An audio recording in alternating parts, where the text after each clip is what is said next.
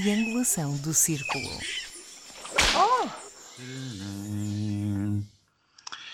Olá, olá, olá! Sejam Ok, mas muito. espera, calma, mas, mas é assim já. Meu Deus, que apressado. Eu nem tinha respirado fundo. Vamos lá. Olá, olá, olá! Sejam muito bem. Pá, não- Vou buscar um copo de vinho que isto hoje vai durar. Vai. Olá a todos! Sejam muito bem-vindos a este 42 episódio da vossa Triangulação do Círculo. Eu sou Daniel Rocha, estou em Almada e hoje sou o vosso moderador deste episódio. E Eu sou o Miguel Agramonte e estou em Aveiro nestes dias de confinamento. Eu sou o Max Spencer Donner e estou em Faro. Olha a vozinha dele. Continua em entusiasmada. Faro. Não sai de Faro. Fico em Faro. Nada. Mas esta semana eu sinto-me a reviver o passado. Afinal, 2021 é um regresso a 2020. é a segunda temporada. Achavam que ia ser melhor, não achavam? 2021. Eu nunca disse Claro. isso, eu nunca disse isso. Mas tenho uma ideia aí que tal lançarmos um podcast? Acho giro. Primeiro episódio. Posso dizer aqui três anotações que eu tenho sobre bestas quadradas? O moderador ou o provocador dá uma autorização? Toda? Então são três anotações sobre bestas quadradas relativamente à semana que passou. A primeira é que temos seis candidatos à presidência da República e uma besta quadrada. A segunda é que a maioria dos candidatos e candidatas à presidência da República confundem os poderes do presidente com os do primeiro-ministro. A besta quadrada não confunde nada porque sabe muito bem o que quer e não é bom. A terceira tem a ver com outras presidenciais, agora dos Estados Unidos da América. A tomada de posse, agendada para o próximo dia 20, que deveria ser uma festa, como sempre foi, este ano, para além de ensombrada pela pandemia, arrisca-se a transformar-se num filme de terror por causa da besta quadrada de lá, pai da besta quadrada de cá. Besta ao cu- Besta ao cubo. Exato. Isto já é quase um introito para o tema de hoje. É verdade, é verdade. Exato, sim, senhor. Bem, amigos, temos um correio dos ouvintes para vocês. Ora, vamos ouvir. Oi, pessoal do Triangulação do Círculo. Meu nome é Diego Versali, eu falo de São Paulo, Brasil, e venho aqui comentar sobre a reflexão feita no último episódio em relação ao Donald Trump, porque foi exatamente o que me veio à cabeça quando eu vi as notícias de que ele teria sido banido de todas as redes sociais e me fez refletir o quanto tudo isso era loucura. O cara que praticamente explodiu toda essa questão de segmentação de público com Cambridge Analytica é, ser banido das redes sociais e ficar, digamos assim, sem voz, sem estratégia e sem mais jogos em mídias sociais. É, gostaria de para- parabenizá-los por toda a reflexão feita no último episódio, que eu achei bem interessante e estou aqui para acompanhar o futuro dessa palhaçada toda, da internet, dessa segmentação de público e da política, não só nos Estados Unidos, como no mundo todo. Beijão! Miguel, queres eh, deixar um- uma mensagem ao nosso ouvinte? Olha, antes de mais quero agradecer pelas palavras. Isto é interessante, porque os correios dos ouvintes passaram a ser elogios. Ah, que temos- não temos uma ofensa. Mas enfim, agradeço ao Diego as palavras e realmente é como ele diz, isto é todo um mundo novo e abriu-se uma exceção bastante perigosa. Se é certo que as empresas, e pelas empresas eram estas big techs que nós falávamos na semana passada, fartaram-se de lucrar com todo o tráfego que as fake news e respectivos comentários gerou, e acho que é importante nós referirmos isto, é porque as empresas ganharam muito com todas aquelas eh, fake news e todas aquelas comunicações e todas aquelas polémicas, e continuam a ganhar, em alguns casos, que aconteceram à conta destes candidatos populistas. E isso trouxe aquilo que eu acredito serem dados, serem danos irreparáveis para as democracias. Agora eles pa- passaram, ou elas passaram a ter o poder de calar quem cai em desgraça. E foi muito curioso ver-se quase um ataque combinado de todas as big techs a Donald Trump, que depois se transformou num ataque, inclusive do Deutsche Bank, etc., de empresas financeiras a Donald Trump. Agora que ele está no chão, é toda a gente a bater-lhe, enfim, todos aqueles que lhe andaram a lamber as botas enquanto ele foi presidente. Bom, eu além de agradecer o, a, a, mensagem que o Diego nos manda e agradecer com um beijinho uh, ao Diego. Uh, Miguel, tenho saudades de São Paulo, não podemos ir um destes dias outra vez quando Olha, for possível. Não deves, não deves ser mais do que eu. Bem, um, há uma coisa muito interessante, nós falámos disto no último podcast, que é eh, esta coisa interessante das, das Big Tech agora poderem, uh, por simplesmente, suspender unilateralmente. E o assunto tem sido muito debatido publicamente nos dias que passaram, como sempre, o oráculo da triangulação uh, vai abrindo caminho para os, novas, para os novos assuntos. Mas eu tenho ouvido algumas opiniões interessantes, têm-me chegado algumas opiniões interessantes e algumas opiniões têm notado no facto de serem empresas privadas e delas poderem fazer o que quiserem. Sim, elas podem fazer o que quiserem. Elas não são, elas não são órgãos de administração judicial ou meramente estadual. Elas não têm poder por si mesmas e realmente têm em si regras de utilização das suas plataformas, porque são empresas privadas com interesses privados. Verdade. E todos nós, quando entramos nas ditas plataformas, concordamos com um determinado grupo de regras. O problema não é esse. O problema é o Twitter, o Facebook e a Google só agora é acharem que essas regras foram ultrapassadas. Essa é que é a grande questão e essa é aquela que nós vamos querer continuar a debater e como vamos continuar a querer ver o que é que vai desenvolver-se de tudo o que aconteceu.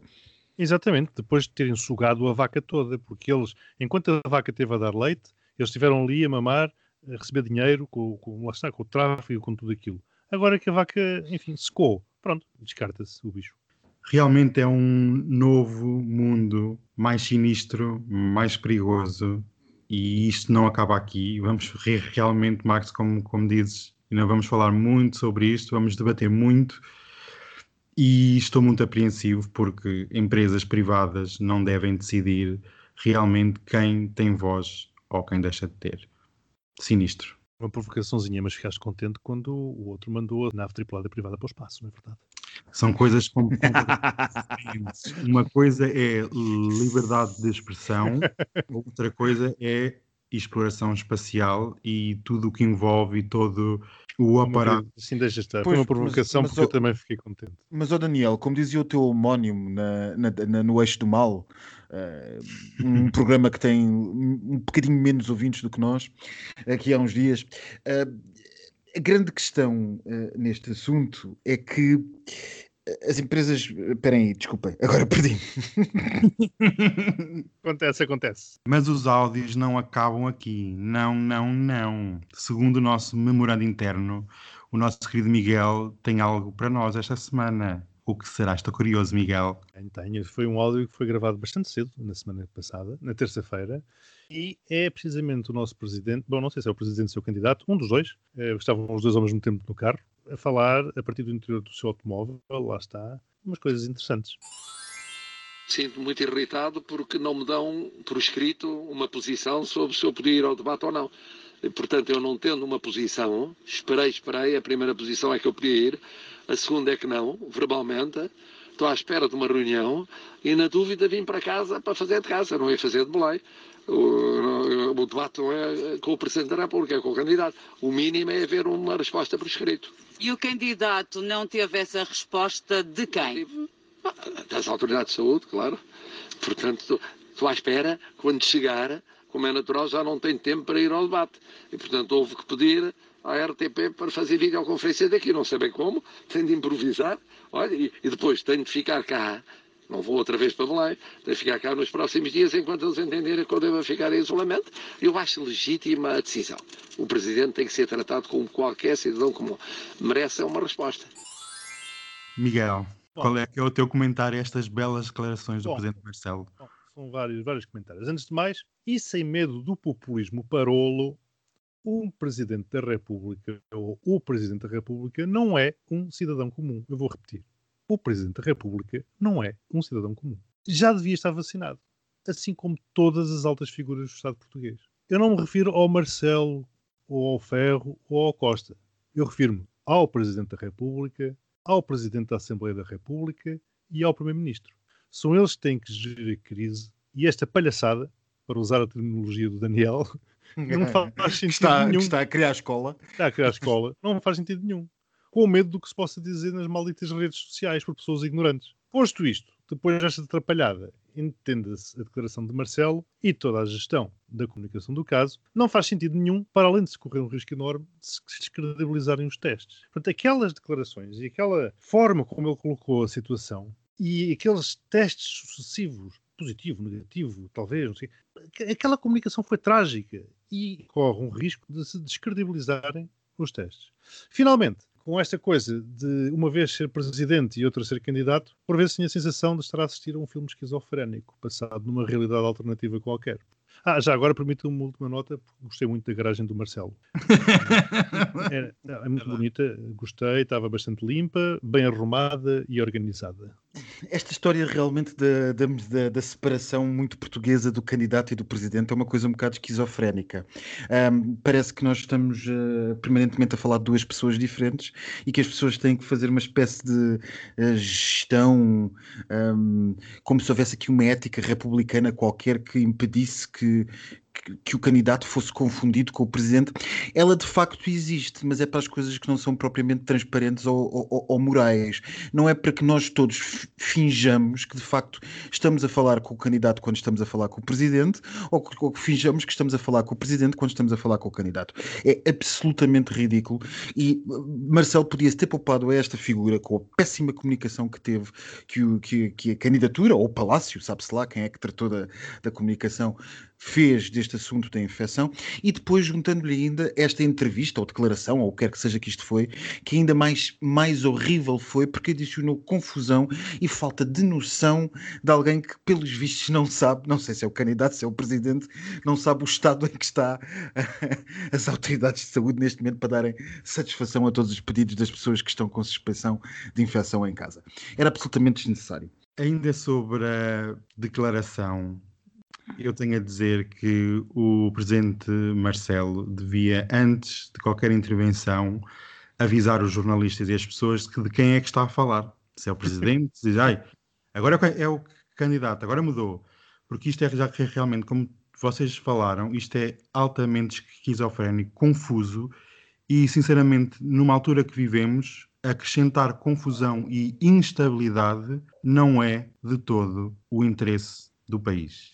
O Marcelo. Mas dá-lhe jeito, mas dá-lhe jeito, Daniel, dá-lhe jeito para fugir às questões. Não, não, isso perguntem lá ao, ao candidato. Depois é candidato. Não, isso perguntem ao presidente, que ele não está aqui agora. Pronto. E eu só tenho a dizer que estes episódios do Marcelo têm sido todos ridículos e eu não preciso de ver a garagem do Marcelo, nem eu preciso de ver o interior da casa do Marcelo, ou seja, o que for.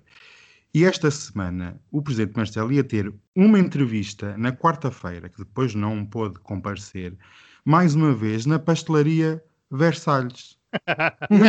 Qual é que é a, a obsessão com o presidente e a pastelaria? Há ali qualquer coisa que eu não estou a entender.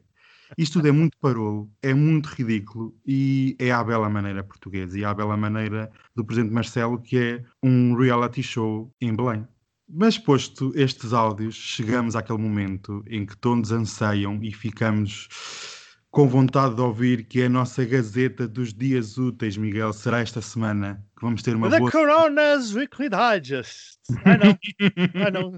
Já foi, mas, mas, estava... mas é quase. É quase. quase. Bom, enfim, por aqui lá avançamos para o confinamento 2.0. Portanto, uma vez mais, é o bicho lá fora e a bicha aqui dentro. A Gazeta dos Dias Úteis.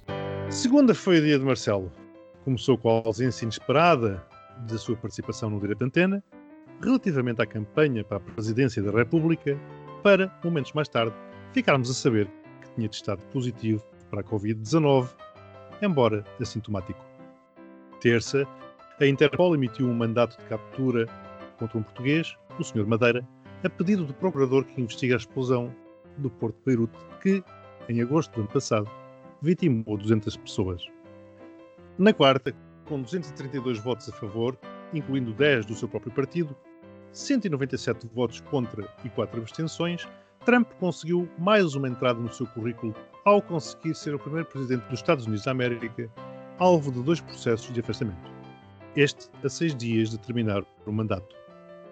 Quinta, chegou a notícia de que o Reino Unido, aquele antigo nosso aliado, proibiu os voos de Portugal por, segundo o ministro britânico dos Transportes, haver uma nova variante brasileira do coronavírus e, ainda segundo ele, haver muitos voos entre Brasil e Portugal. Na sexta, o governo anunciou a reestruturação do CEF. Ao fim de vários anos e de repetidos crimes contra os direitos humanos, aquele serviço será desmembrado e integrado em diversas instituições estatais. O dirigente do Sindicato dos Funcionários já declarou guerra total a António Costa. Max, traz os teus pontos para cima da mesa. Segunda-feira vocês vão, já adivinharam que ponto é quantos pontos é que eu vou dar a isto. Depois do que eu disse, do que disse sobre o áudio, esta comunicação do senhor candidato, do senhor presidente, foi absolutamente desastrosa. Ninguém percebe o que é que se passou ali e foi um filhetim. Foi uma telenovela. Daniel, tu que apontas estas coisas, isto durou o quê? Um dia ou dois? Dois dias. Dois dias, foi uma telenovela de dois dias entre está infectado, não está infectado, entretanto contactou, não contactou, foi contactado, está à espera, não está à espera, vai, não vai, afinal vai haver. Foi absolutamente inarrável e foi um, um autêntico, típico caso de que só em Portugal é que uma coisa dessas pode acontecer. Como é que é possível que o país tenha ficado em suspenso para saber se o seu principal, se a sua principal figura e o seu principal responsável estava ou não infectado com uma doença como esta? Como é que é possível? O, que, o, o que, é o, o, o que é que isto diz do país e o que é que isto diz das suas autoridades?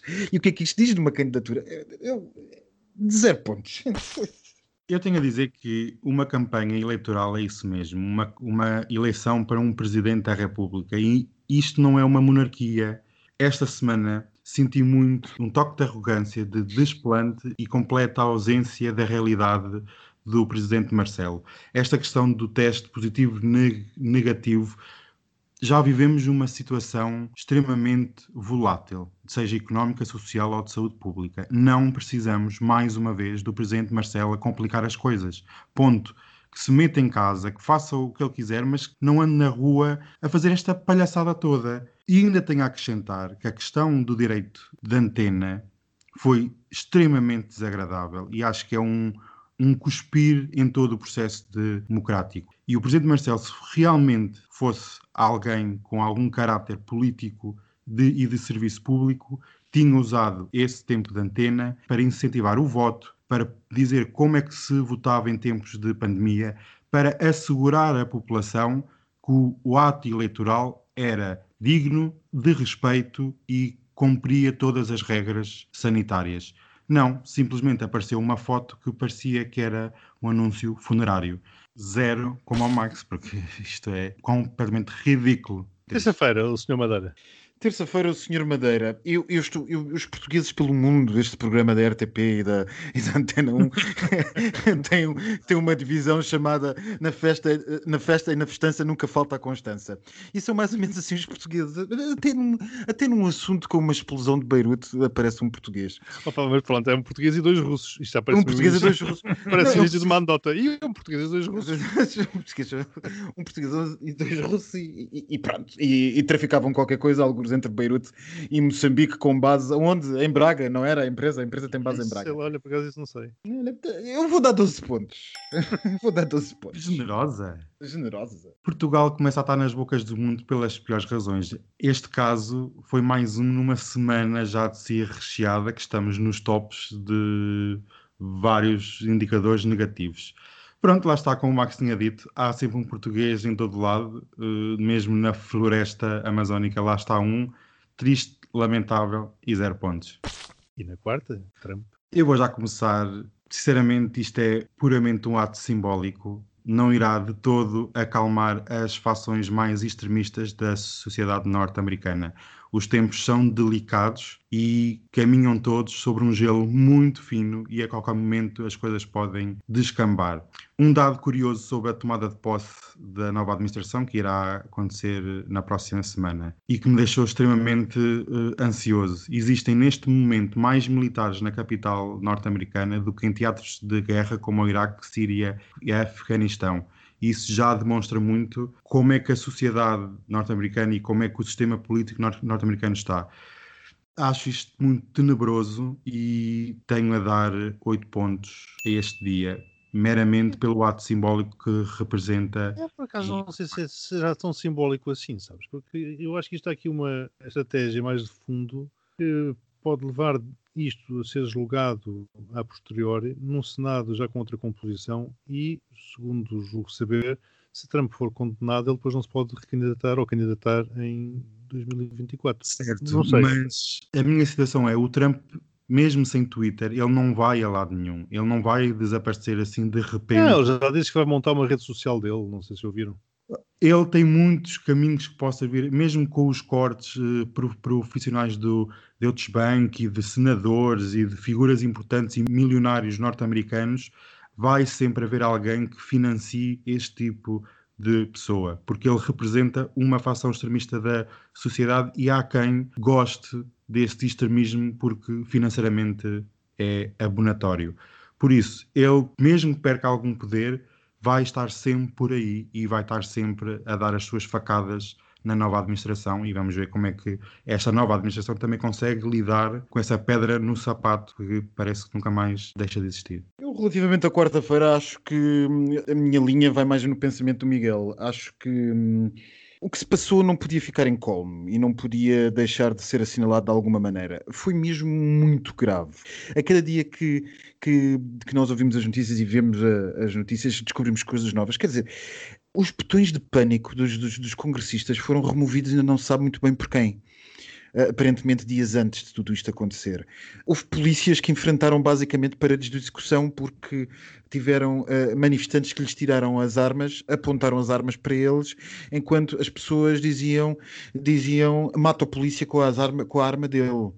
Um, pessoas que as pessoas tiveram a escassos 50 metros de Mike Pence e que apenas por uma última resistência de, de, de linha uh, de segurança de Pence não, não chegaram a Mike Pence as pessoas que aos milhares gritavam enforquem Mike Pence. O que se passou foi mesmo muito, muito, muito, muito grave para uma democracia como a americana. E não podia ficar, eh, passar em colme, não podia ficar como se nada tivesse acontecido, como se tivesse sido apenas isso uma, mani uma manifestação. Um, como eu disse nos últimos episódios, as pombas da administração democrata estão encostadas à parede. O país está fraturado, mas está irremediavelmente perdido para essa fratura, para essa fratura. E portanto é preciso agora e rapidamente, se não é possível unir o país, pelo menos perseguir a justiça. E não é a justiça dos vencedores, mas é justamente aquilo que devia acontecer e que é uh, mostrar-se a quem orquestrou isso que não podem passar sem responsabilidade. E, portanto, eu vejo o impeachment como uma possibilidade de uh, essa responsabilidade vir, em última análise, a ser sacada a Trump e, e, ele vir sofrer algumas consequências disto, porque há várias consequências, como o Miguel muito bem notou, uma delas é não se poder recandidatar, mas também, por exemplo, não poder haver perdão sobre crimes uh, que tenham sido sujeitos a impeachment não sendo evocada a 25 aliás, eu neste momento, uh, há umas semanas para cá passei a ter mais medo da 25 do que o impeachment, porque no caso da 25 ascendia uh, Pence e Pence poderia perdoar uh, Trump. O, o, impeachment é claramente o melhor caminho e, portanto, eu dou 12 pontos. A quinta-feira é a proibição do Reino Unido. Se eu fosse cínico, coisa que não sou, coisa que não sou, diria que acho estranho, ponto um, que apenas Portugal seja posto neste, neste grupo de países limitados dentro da Europa, aparentemente mais ninguém tem ligações ao Brasil senão nós, e depois tendo o Ministério dos Negócios não Estrangeiros é ao Brasil, inglês... Não, ao Brasil e à América Latina. É isso mesmo? Era Ah. aí mesmo que eu estava a chegar. Porque Desculpa, aparentemente a desculpa do Ministério dos Negócios Estrangeiros, do Foreign Office inglês, é que nós temos muitas ligações à América Latina. Pois, aqui ao lado está o famoso Hub de Madrid, que ainda mais ligações à América Latina tem do que esse enormíssimo Hub que é o de Lisboa. É verdade que não tem tantas ligações ao Brasil como, como Lisboa, mas tem muitíssimas mais ligações a todo o resto da América Latina e a todos os que- capitais. Não sei, Marco. Olha que Não, sei, há tem, tem. brasileiros. É? Não sei, porque há muitos brasileiros. Bom, agora não sei. Eu estava nos relativamente, relativamente aos países, relativamente aos países que foram alvo do bloqueio ah, inglês, Portugal apenas tem voos para o Brasil. Já a Ibéria tem voo para todas as outras capitais e até segundas e terceiras cidades dos outros países. É verdade que agora está muito reduzido, mas também em Portugal também estão reduzidas essas frequências. Sim, mas não era, não era por aí. Eu estava a dizer é que os brasileiros não vão todos na TAP. Pois não, claro dizer é que há não, muitos, há claro muitos que não, brasileiros há. a voarem na Ibéria, se calhar mais, pelo menos nos tempos de, de- quando o turismo depois estava há bombar, essa, que e depois se é- distribuem pelo resto da Europa. exatamente, e depois ainda há essa questão dos brasileiros não voarem só pela TAP. Mas Claro. há uma questão essencial aqui que é o que a, a Ibéria ser a propriedade eh, da British Airways e do consórcio IAG. É Eh, claro. e portanto, claro. eh, se calhar não dava jeito bloquear os voos via Madrid, mas dava jeito, se calhar, fazer uma revanchezinha por aquilo que aconteceu aqui há uns dias com a estirpe inglesa. Portanto, eh, zero pontos para isto. Sim, porque realmente houve a strip inglesa, ninguém fez nada. Aliás, eu vejo sempre o Santos Silva a falar e fala, e agora são medidas duras e por umas medidas inglesas que não têm pés nem cabeça, ele chamou mesmo absurdas, etc. Agora está à espera de uma conversa telefónica. Ah, eu, sinceramente, para, mim, era cortar-lhes o vinho do Porto e o acesso ao Algarve e aquela ilha afundava em dois tempos com as revoltas. E mais, e depois uma pessoa vai ler o decreto inglês eh, e ainda é mais interessante, porque o decreto inglês ehm, e, e devia lançar, eh, eh, enfim, devia lançar o governo português em algum tipo de retaliação diplomática, porque o, o decreto inglês estabelece como exceções eh, ingleses e cidadãos ingleses residentes em Portugal. Exato. Ou seja. Ou seja, parece que apenas portugueses e brasileiros é que transportam a doença. Neste momento, o Algarve tem a estirpe inglesa à solta. É a única zona do país, do, do país continental com a estirpe inglesa à solta. As, as infecções dispararam e agora nós temos voos que só podem levar ingleses, porque portugueses podem estar infectados. É que no tempo das vacas loucas, porque a vaca louca também veio de lá, não sei se recordam, no tempo Sim, das sim. vacas loucas, os tipos ainda pertenciam à União Europeia. Epá, agora não pertencem, portanto, era fazer aquilo que se deve fazer. Porque isto tudo não é de agora, lembram-se com certeza, no verão passado, a palhaçada que foi com o corredor aéreo. Com, com Portanto, o há- corredor há, aéreo. Há aqui uma, uma fixação qualquer que, sinceramente, começa a não me agradar e espero que o governo comece a responder eh, à altura. 17 dias desde o início da presidência da União Europeia, as coisas não correm bem para o António Costa. Agora, este episódio lamentável, e eu só tenho a dizer: cá se fazem, cá se pagam, amigas. O Portugal fez o mesmo há umas semanas, por isso, toma lá. A política é mesmo assim. Mas as inglesas parecem estar com medo de criarem um super corona para matar o resto da população e então estão logo a cortar eh, o mal pela raiz. Sinceramente, eu também não tinha planos de visitar o shithole que é o Reino Unido, por isso vou dar 4 pontos porque adoro facadas diplomáticas. Eu por acaso tinha já este dia eh, 21, mas foram cancelados os voos. Ai não, eu não meto lá os pés. Por acaso, mas não estou com grande vontade de lá, lá, lá meter os pés. Foi chão que deu uvas. Há coisas muito mais interessantes. Na sexta-feira, então, houve a reestruturação do CEF. Eu dou 12 pontos. É muito, pronto. 12, Ah. eu não dou mais nada. Eh, 12 pontos a isto. Está Só feito. peca por tardio. Só peca por tardio. Eu também tinha dado 12 pontos, porque, como o Max É. diz, só peca por tardio e espero que realmente isto vá em frente. Pois então, vamos lá em frente nós também com a nossa Gazeta, porque o Daniel já está ali a fazer sinais a dizer despachem-se, despachem-se. Portanto, o Max na segunda-feira deu 0, depois deu 12, depois deu mais 12, o Max depois deu 0 e depois deu 12 outra vez, que mãos largas. Todos extremos. Extremos, extremos. E não sei porquê, a minha calculadora comprada no chinês deu um total de 1224, que portanto não poderá estar. Deixa-me fazer aqui o reboot. 0. Stop the count. Mais 12, mais 0, mais 12. É claro que a gente sabe que isto dá 36, mas eu quero ver aqui o númerozinho a aparecer. 36. E o Daniel, por sua vez, deu 0, mais 0, mais 8, mais 4. Curiosamente, o Daniel andou por números pouco ortodoxos para ele. Mais 12, 24. Uau! Muito bem, portanto, dá aqui um número bem. redondíssimo, redondíssimo, que são Voltámos 60 ao pontos. normal. Eu com mais pontos do que o Daniel. Hum, Exato, 60 pontos. Ficámos a 60% do nosso champanhe. pronto, vou anotar isso no meu Excel. Eu vou é começar a beber a taça de champanhe com base nesta porcentagem. Portanto, desta vez vou beber uma 60%, uma taça 60% cheia. Senão nunca mais nos despares com isto. Nunca mais acaba. Ou nunca mais há champanhe.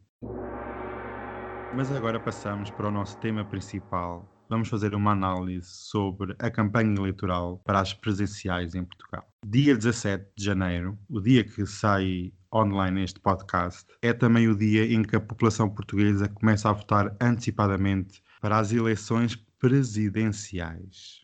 Vivemos o período eleitoral mais estranho da nossa história moderna, com componentes eh, totalmente novas e com um fantasma de uma possível abstenção histórica.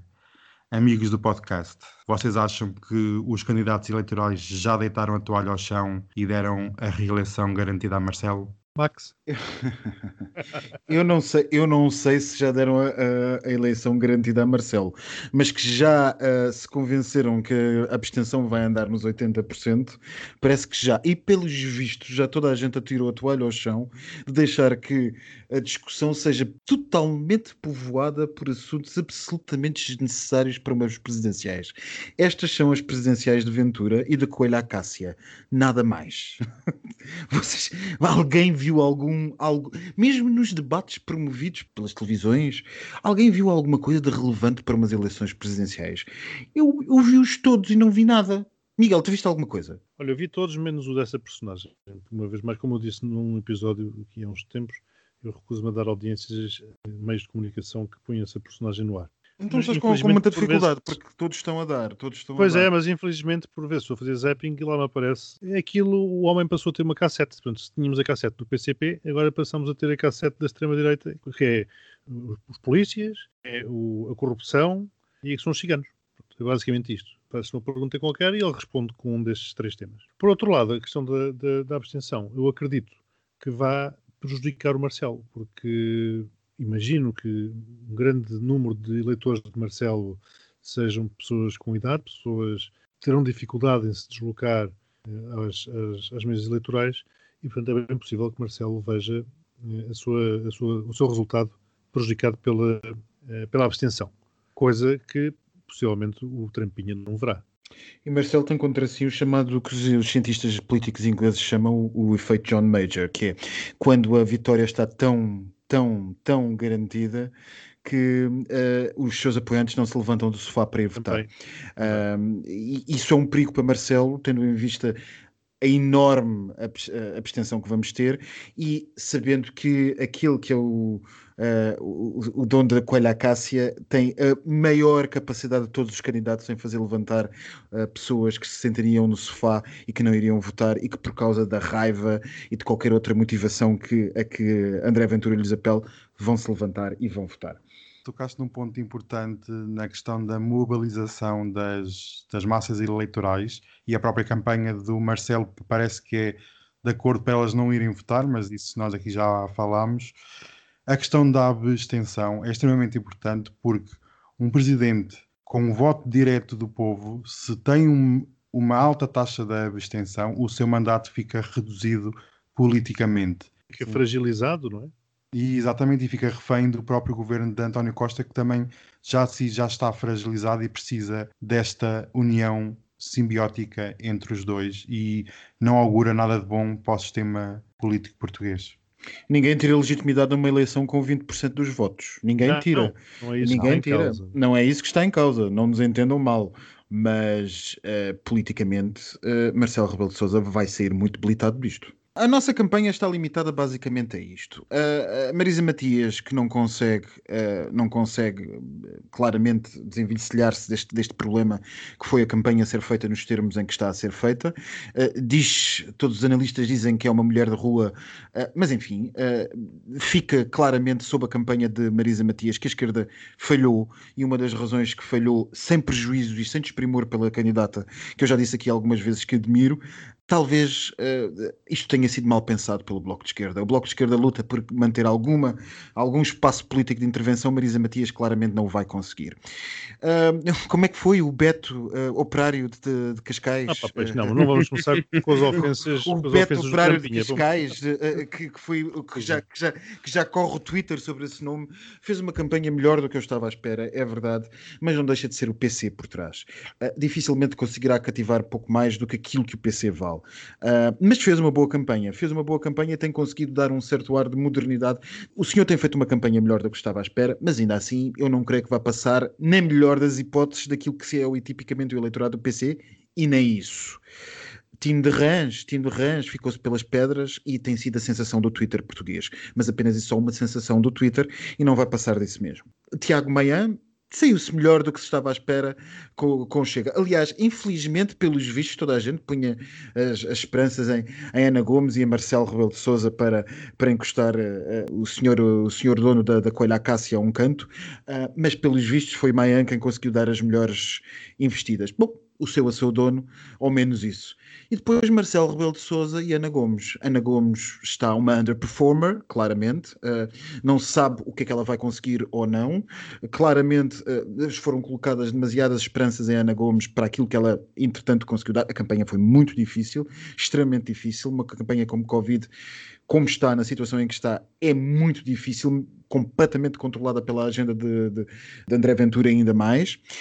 Uh, e depois Marcelo Rebelo de Souza, uh, que a desplência, a, a, a, arrogância, mais do que eu quero que seja, a arrogância da campanha de Marcelo Rebelo de Souza, como ela foi conduzida até o seu anúncio, que praticamente deu a entender que foi feito porque tinha que ser feito. Campanha esta coisa... não, candidatura. Desculpa, candidatura. Campanha sim, não há nada. Campanha, e esta campanha que, eh, enfim, como disse o Daniel e muito bem, parece um anúncio de uma, de uma, de uma, de uma agência funerária, de uma, de uma fotografia posta aí numa parede qualquer deste país, uh, que nem se dá ao luxo de, quer, de, de, de, de entrar naquele jogo onde supostamente as candidaturas estão todas iguais, porque ele não sabe porquê, acha que não deve ser feito. Enfim, é uma campanha lastimosa que vai ter uma, uma abstenção altíssima e não nos tentem convencer que vai ser só por causa do Covid. Também por causa da Covid a abstenção vai ser altíssima. Estou convencido, naturalmente, que, que o Marcelo ganha isto, eventualmente à primeira volta, e, e, realmente a campanha desde cedo se transformou numa luta pelo segundo lugar. Portanto, o que se anda aqui a discutir há muito tempo é quem é que vai ficar em segundo lugar. É a Ana Gomes ou é o Trampinha? Marisa Matias, eu acho que ela vai ser penalizada pelas atitudes que o Bloco teve com o chumbo do orçamento. O, o povo português eh, continua a não compreender, o povo português, que vota à esquerda, claro, continua a não compreender eh, aquele, aquela posição. Eu julgo que ela vai apanhar por tabela quero com isto dizer que possivelmente ela vai ter um resultado eleitoral inferior uh, àquilo que o Bloco teve nas, nas últimas legislativas. E Miguel, há também o efeito do voto útil. Exato. E há o efeito do voto útil. Há um efeito do voto útil à esquerda, claramente, claramente. Há um eleitorado que não está fidelizado no Bloco de Esquerda e provavelmente o Bloco de Esquerda tem dos eleitorados mais elásticos uh, de, de, da esquerda. Pessoalmente, a mim incomoda-me realmente não haver um candidato sério na área do, do Partido Socialista. Eu não me identifico com nenhum dos candidatos.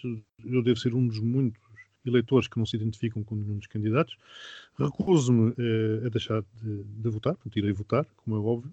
Uh, vou votar no que me parece menos mal. E o que me parece menos mal é aquele candidato que pode evitar que o Trampinha fique em segundo lugar.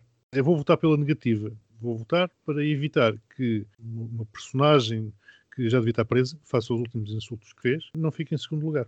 Não, essa questão que tu tocas é uma questão muito interessante, porque eu, eu gostava de perceber porque é que em Portugal ainda ninguém lançou a questão das relevâncias criminais daquilo que o dono da, da Coelha Acácia anda a dizer. São ofensas criminosas. São ofensas uh, criminosas e de, enfim, de relevância criminal, ponto final de parágrafo. E eu não percebo porque é que os visados não, não reagem, porque Ana Gomes não pode ser, não pode achar que cai no, no, no campo da, da, da, da, normal eh, conversa política ser chamada de traficante. Uh, Jerónimo Martins não pode achar que cai na, no campo da, da normal conversa política ser chamado de velho bêbado.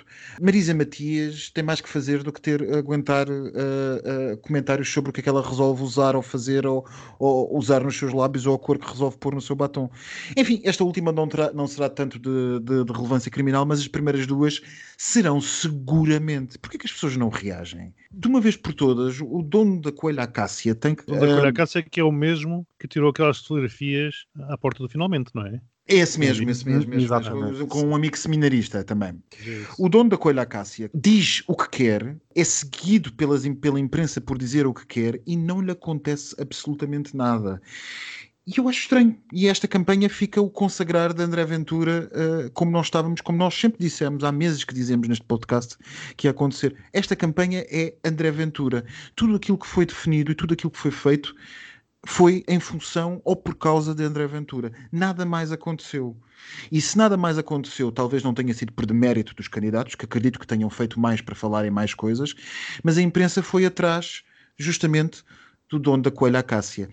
Nós estamos a cumprir e estamos a ir exatamente pelos mesmos caminhos que todos os outros foram e Ora, falharam. mas Porquê é que não isso- aprendemos? ia dizer exatamente isso. A imprensa vai atrás daquele dos mais desbocados, sempre foi assim. Portanto, o Trump era desbocado, era no Trump que estavam as câmaras de televisão. O Bolsonaro era desbocado, era com o Bolsonaro que estavam. É exatamente, isto é tirado a papel químico. Até os gestos dele eh, são semelhantes aos do Trump. Os gestos, o, o- o Twitter tem feito tem muitos memes ou memes a passearem pelo Twitter a mostrar o similar de, de- de gestos colocados exatamente nos mesmos momentos, a às vezes até com os indicadores a fazer as mesmas posições de Trump. A escola é a mesma. E, como tu bem dizes, continuamos todos a cometer os erros que já vimos serem cometidos noutros países. Não aprendemos. E se não aprendemos, temos aquilo que merecemos. Infelizmente é isto. Voltamos ao eterno problema da esquerda andar eh, estilhaçada. Se calhar deveriam ter apresentado um candidato comum. Repara, eh, a Marisa Matias e a Ana Gomes, como é que ela descola uma da outra? E ainda para mais, tendo apresentado a candidata Ana Gomes, que é da esquerda, esquerda, esquerda mais radical, quer dizer, o centro-esquerda não está, eu continuo a insistir nisto, o centro-esquerda não está representado. Se calhar uma candidatura única da esquerda era o que fazia sentido, mas enfim. Mas sabes que também não é possível apresentar uma candidatura única porque cada candidato concorre pelo seu próprio destino político e não para realmente ganhar. De onde se conclui que não se aprendeu nada com a geringonça. Não. Rui Tavares, nesse, nesse, nisso que vocês estão a dizer, Rui Tavares, eh, eh, ex-eurodeputado, eh, líder, ex-líder do, do LIVRE, assinou hoje um- uma crónica excelente, ou melhor, um artigo de opinião eh, no público acerca do desastre à francesa que a esquerda portuguesa se prepara para encarar nestas presidenciais. Vão ler, quem não, quem não quem possa, vá ler. É isto que vai acontecer. Nós vamos encarar-nos, vamos, a- vamos encontrar-nos dia 24, muito provavelmente, com um candidato centro-direita a ganhar as eleições com pouquíssima legitimidade política, não democrática, são coisas diferentes, ah, e, e provavelmente em segundo lugar, num país que não tinha extrema-direita, de repente vai estar um candidato da extrema-direita. Mas um aspecto importante desta campanha deixou de haver o circuito da carne assada, da laranjada e do croquete. Dinheiro público gasto em porco assado, não obrigado. Posto isto, as questões de- das pedras do Vitorino ou do batom vermelho da Marisa Matias apenas demonstram o oco que é esta campanha eleitoral e quão estéril é todo o debate, como vocês já aqui disseram. É muito triste assis- assistir a este processo eleitoral. Desiludido estou com todo o sistema e com todos os problemas inerentes. Vamos ver. Aqui estamos para analisar. Então, na noite de 24, ah, vamos todos fazer a mesma figura que fizemos. Todos, ah, nós os três, não fizemos. Desculpem a falta de humildade aos nossos ouvintes. Mas, ah, mas é verdade, vamos todos fazer a figura que fizemos nas legislativas e dizer assim: ah, ninguém percebeu como é que chegámos aqui. Mesmo que Ana Gomes fique à frente com mais 0,1 ou 0,2 ou 0,3%, ah, vamos todos fingir que não percebemos o que é que se passou, que estamos todos absolutamente chocados com aquilo que André Ventura conseguiu. Nós estamos a dizê-lo há meses, e muita gente está a dizê-lo também, que isto é apenas a estratégia para chegar às legislativas. E nas legislativas aí sim, nós veremos aquilo que, que o Chega é capaz. E é capaz de muito mesmo. Real. Passadeira, maricona. Mais uma semana, mais uma voltinha nas casas reais. Então, amigos, a monarquia espanhola enfrenta o seu pior momento. Ficámos a saber que a Casa Real e o governo espanhol de Pedro Sánchez estão a negociar uma reforma profunda no funcionamento da instituição real. E segundo fontes anónimas, o monarca está consciente que é preciso mudar alguma coisa mas extremamente apreensivo com as palavras que dizem com maior transparência. E após os escândalos do rei emérito João Carlos, eles não sabem muito bem o que é que quer dizer essa transparência, porque se forem lá mexer nas contas bancárias, vai aparecer mais alguma coisa. Mas como ele sabe também que os ventos republicanos sopram de feição, 2021 vai ser bonito para a Casa Real Espanhola. Eu aposto que vai cair nesta década. Eu queria deixar só um beijinho muito grande para o príncipe. Já estás nos beijinhos? Já estou, que isto é curto. Não há mais cosquices esta semana.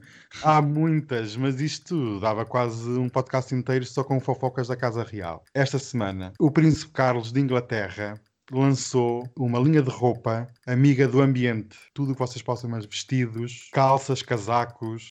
De papel. Eu quando vi a imagem do príncipe Carlos, juntamente com os manequins, que ele tira uma foto toda pimposa, tive dificuldade em distinguir quem era quem, se era manequim, se era o Príncipe Carlos. Um beijinho muito grande para o Príncipe Carlos, tenha muito sucesso. A mãe tem uma marca de gin, o filho tem um- uma marca de roupa, o neto tem um podcast. Isto é que é a Casa Real. Beijinho muito grande. E votos de um bom confinamento, com muita bricolagem, macramé, culinária, Não se esqueçam de votar. E Não se esqueçam de votar. 24. Beijinhos. Tão gordo. Tens pintados, mano. Tu és pangoeiro. E se fosse, não tinha direito Oh, de o mano, fazer. eu gajo como tu, mano, essa aventura em presidente, mano, para te matar, mano.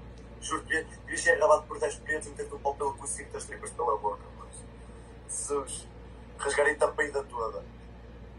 Estás a gravar? Vá, mano. Grava, mano. Devias ir para o hospital levar 10 pontos no cu, mano. O que quiseres. Olha, esse dos lábios. Ai. Olha, como é?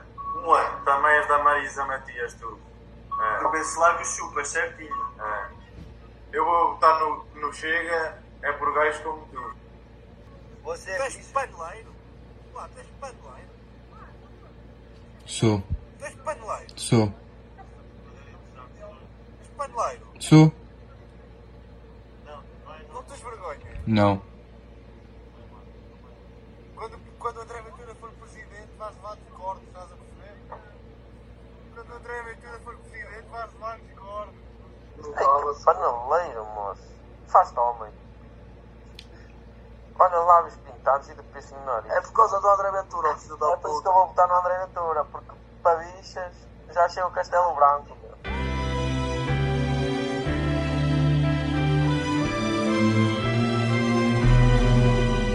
O teu batom teve esse dom de saber assim. O teu batom, água na boca, chamou por mim. O teu batom teve esse tom de canção de amor. O teu batom deixou na roupa o teu sabor.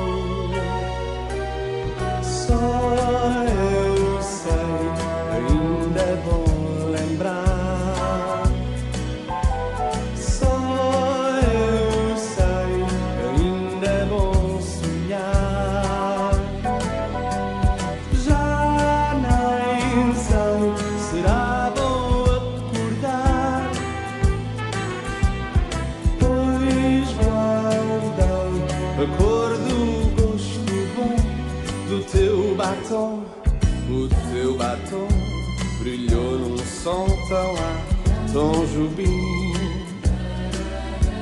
O teu batom foi água, mel, foi cor de carmim. O teu batom foi um bombom, coração, licor. O teu batom deixou na pele